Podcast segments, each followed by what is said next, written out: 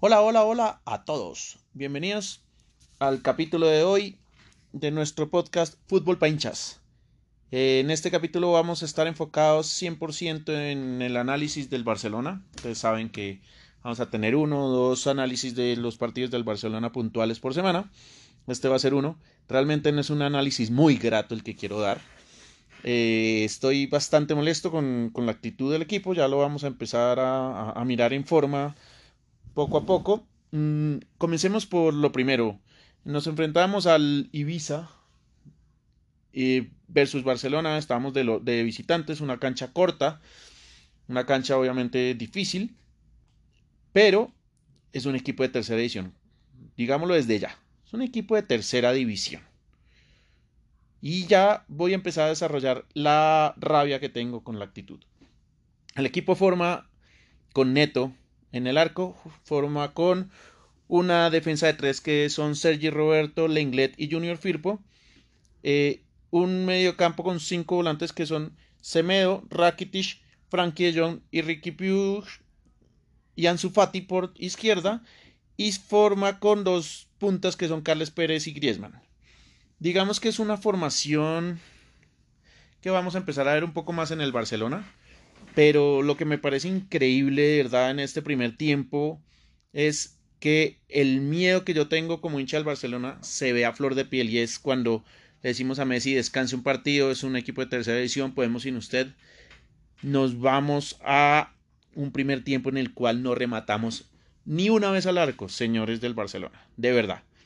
Vamos a ser justos con las cosas, tenemos Ansu Fati, Carles Pérez que son los llamados a suceder a, a Suárez y a Messi y a Griezmann en unos cinco años, pues porque es la cantera, supuestamente van a ser los, los jugadores a, mirar en cinco años. Son jugadores buenos, son jugadores que les he visto partidos buenos, pero hoy, hoy se perdió, se perdieron mucho, mucho, mucho.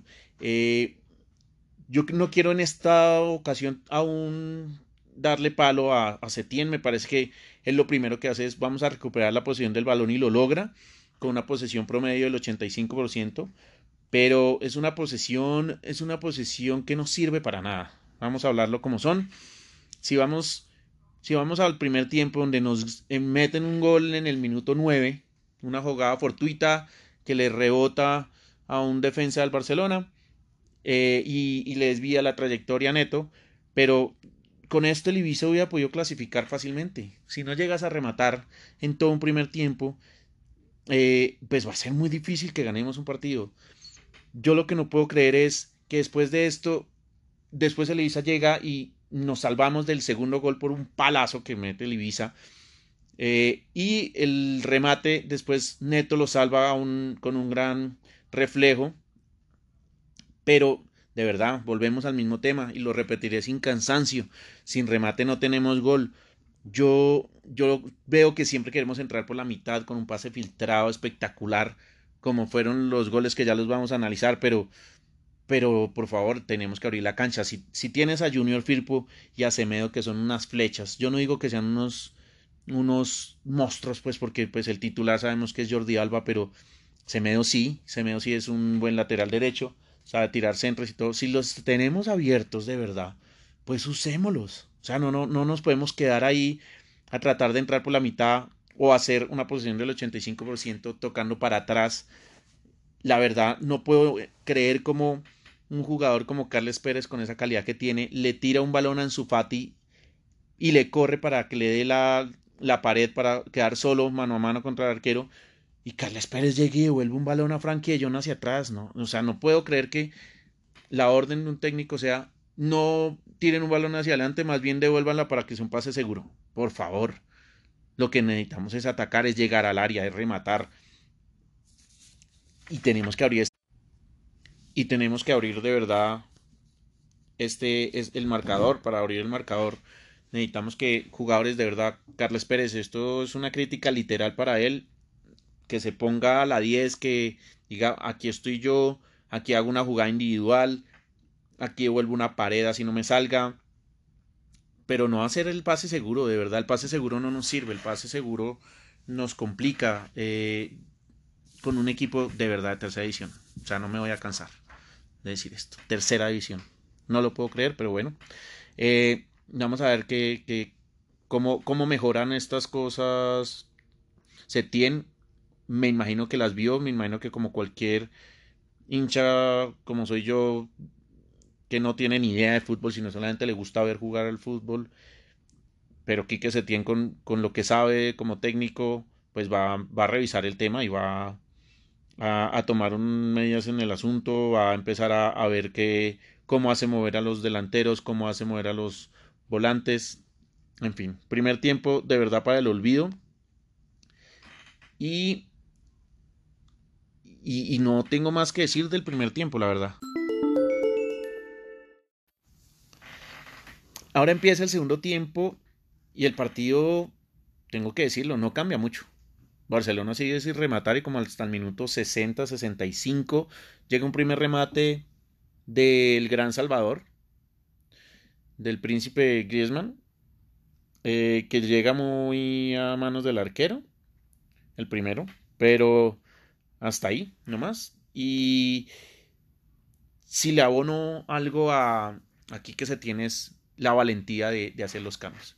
Él ve a dos jugadores que son el futuro del Barcelona, que tienen que seguir creciendo, que los tienen que seguir motivando, pero los ve mal, que son Carles Pérez y Ricky Piush. Los ve muy mal, de verdad. Creo que fueron los dos peores jugadores del Barcelona. Y lo primero que hace es sacarlos. Saca a Carles Pérez y mete a Jordi Alba. Yo la verdad dije, uy, ¿y ese cambio qué? O sea, sacamos un delantero, metimos un lateral.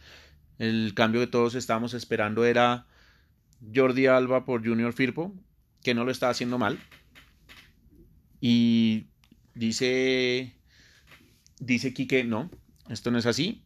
Junior Firpo en el Betis lo he puesto a jugar de extremo y lo sube a jugar de extremo a, a Junior Firpo y Jordi Alba pasa a jugar de, central por izquierda o lateral derecho, porque la verdad, pues centrales casi ni tuvimos en el partido, en el segundo tiempo sobre todo. Y cambia un montón, cambia un montón el equipo, empieza un poco más la profundidad, le da una orden a Ansu Fati en el entretiempo de encarar, encaró dos o tres veces hasta línea de fondo, tiró dos centros que no pudieron ser rematados y mostró algo de lo que todos sabemos de Ansu Fati, mostró esa, esa valentía que no le pesan los años, que pareciera que tuviera 28 años. Y sí, le faltará mucho por trabajar, pero le sigo creyendo en Fati. Es un jugador que, a diferencia de Carles Pérez, le veo, le veo, perdón la palabra, le veo huevos. Le veo que si el equipo necesita un encare, el encara no importa si falle, y tira una pared y no se esconde, sino de una vez sale por, por la pared. Entonces veo que, que, sirve. Carles Pérez creo que tiene que trabajar un poco más en ese sentido, que igual también es un jugador en formación, los dos son jugadores en formación, pero bueno, en, caso, en el caso de, de Ricky Push, saca Ricky Push, mm, un jugador que hay que decirlo, pesa solo 50 kilos. Creo que, le, creo que en un partido como este, tan trabado, con un equipo tan recio como el Ibiza, que era obvio que tenía que defenderse haciendo faltas, jalando todo. Pero Ricky Pierce pesa 50 kilos. Necesita trabajar mucho en gimnasio, mucho en fortalecimiento, porque se lo van a comer vivos en partidos mucho más difíciles. Si no puede contra un Ibiza ahora, no quiero imaginármelo contra un Chelsea, un Atlético de Madrid, eh, un un Juventus, partidos mucho más de, equipos que, tienen mucho más bagaje y que marcan mucho mejor y que rompen al que sea. Entonces la Juventus no puede pasar por ahí. Eh, perdón, Ricky Puig no puede pasar por ahí. Entonces tiene que crecer mucho en temas de, físico. Creo que eso le faltó hoy. Físico. Mm, y saca a Ricky Puig y mete a Arthur. Entonces Arthur ya está volviendo de su lesión.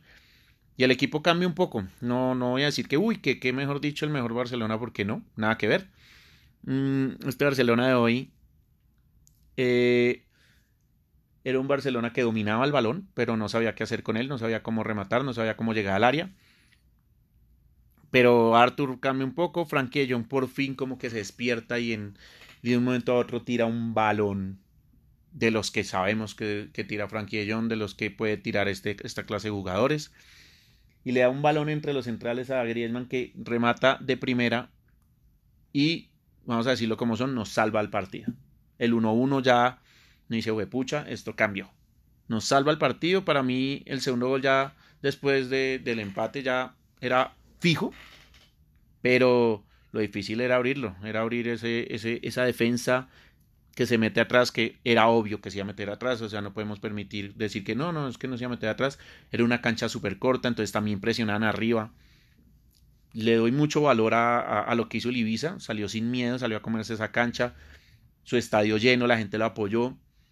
Y, y, si yo fuera hincha del Ibiza me voy triste porque nos gana con un pasesote después de Jordi Alba también que le mete filtrado a Griezmann y Griezmann otra vez nos salva el partido. Griezmann, como lo hizo ya una vez haciendo de Messi, salvando el partido, que es algo que, claro, pues me alegra un montón que Griezmann nos haga los goles porque es el delantero, pero, pero no puedo creer que el resto de jugadores no hayan rematado.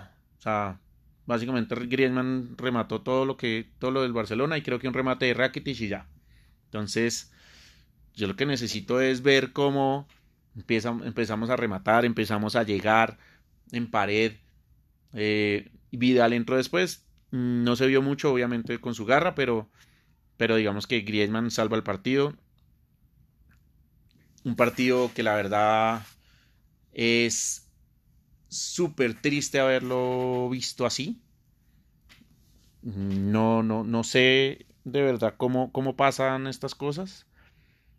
Eh, yo sigo creyendo que la posesión nos va a dar más partidos, pero tenemos que ser una posición más, más efectiva. No podemos tener una posesión hacia atrás y hacia los costados y ya, sino eh, sí, tenemos que abrir la cancha, pero abrirla completa, usar laterales, usar carrileros, usar los extremos, no tirar todo por el centro a ver qué pase sale, porque es muy complicado, hay que variar los papeles, entonces se tiene, tiene todavía muchas cosas que mejorar de este equipo viene un equipo golpeado porque además era un vestuario que, que, aplaudía la labor de Valverde, entonces yo no sé si todavía está golpeado por el cambio. Mm, pero vamos a poner los puntos claros de lo que tiene que mejorar. Se tiene el equipo del tema de, de volver paredes, el tema de abrir la cancha con los laterales para usar todo el ancho de la cancha, darles la confianza a jugadores como Rakitic, Frankie como eh, Vidal, Artur, eh, que rematen desde afuera, que no todo es dársela a los delanteros para, para el gol, que rematen desde afuera. Mm, y la actitud de algunos jugadores llamados a hacer el relevo de los grandes tiene que cambiar. Esa actitud de Carles Pérez de hoy fue fatal, fatal. No lo había jugado, no, lo había visto jugar tan mal como hoy. Y hay que decirlo, fue el peor jugador del Barcelona. Mm, y Ricky Puig, pues crecer físicamente porque hoy se lo comieron en físico. Mm, pero bueno, pues tenemos, tenemos cinco años, un poco menos, o sea, tenemos cinco años para, para explotarlos del todo. Toca trabajarlos de a poco. Vamos a ver qué, qué sucede. Y toca mejorar cuanto antes. De verdad se viene este fin de semana, se viene el Valencia vamos de visitante, el visitante que tanto nos pesa, y hoy otra vez nos pesó ese visitante, o sea, es que pareciera que desde Liverpool tenemos un karma y una cruz en la espalda que no nos deja respirar. Ser, ser visitante es como el peor negocio para el Barcelona, y si vamos con esta, eh, con esta actitud a Mestalla, nos van a ganar 3-1. Facilito. Entonces, pues ojalá cambiemos. Mm, les dejo solamente una perlita y es Barcelona está buscando la sesión de Rodrigo, delantero del, de, delantero del Valencia, perdón. No me incomoda para nada, porque es una sesión, no vamos a invertir mucha, pues mucha plata, solamente el salario del jugador, mm, con una opción de compra a final de año. No creo que el, que, el Barcelona lo compre, yo creo que va a ser una, una jugada como la que hizo con Jason Murillo, que lo, lo trajo seis meses porque estábamos con lesiones en centrales y después lo devolvió. Pero necesitamos ese 9, esa persona que, que, venga, que incomoda a los centrales. Y claro, como hinchas del Barcelona soñamos con Timo Werner, soñamos con el Toro Lautaro Martínez, soñamos, no sé, soñamos con todos esos jugadores que cuestan 60, 80, 100 millones de, de dólares. No los vamos a tener, tenemos que ser conscientes que la plata se va a gastar en, en verano. En junio, julio vamos a gastar la plata que es. Porque yo no sé si los rumores sean ciertos que queremos volver a traer a Neymar. Y si lo volvemos a traer, pues sería una gran contratación. Pero yo creo que esta directiva del ego le pesa más que, que lo deportivo. Y es como se fue Neymar, sí, fue muy ofensivo para todos. Y no creo que, lo, que vayan a ir por él. Creo que es un tema más de como, ay, voy a contentar a Messi, listo. Neymar ya, ya está otra vez bien con el PSG, entonces pues vamos a ver, tenemos que, que mejorar, vamos Quique a mejorar, qué pena haberme desviado un poco del tema. Quique Setién tiene que mejorar porque o si no nos caemos en octavos de final de la Champions, si vamos a jugar así. Tenemos que tener gol, gol y llegadas. Eh, eso es todo por hoy. Mañana en la noche, jueves eh, o el viernes en la mañana les estaré subiendo el análisis de la fecha europea que hubo ahorita a mitad de semana, la liga inglesa que se está jugando, termina de jugarse mañana con el Gran Liverpool, entonces nos vemos mañana en un capítulo más de nuestro podcast Fútbol Pinchas.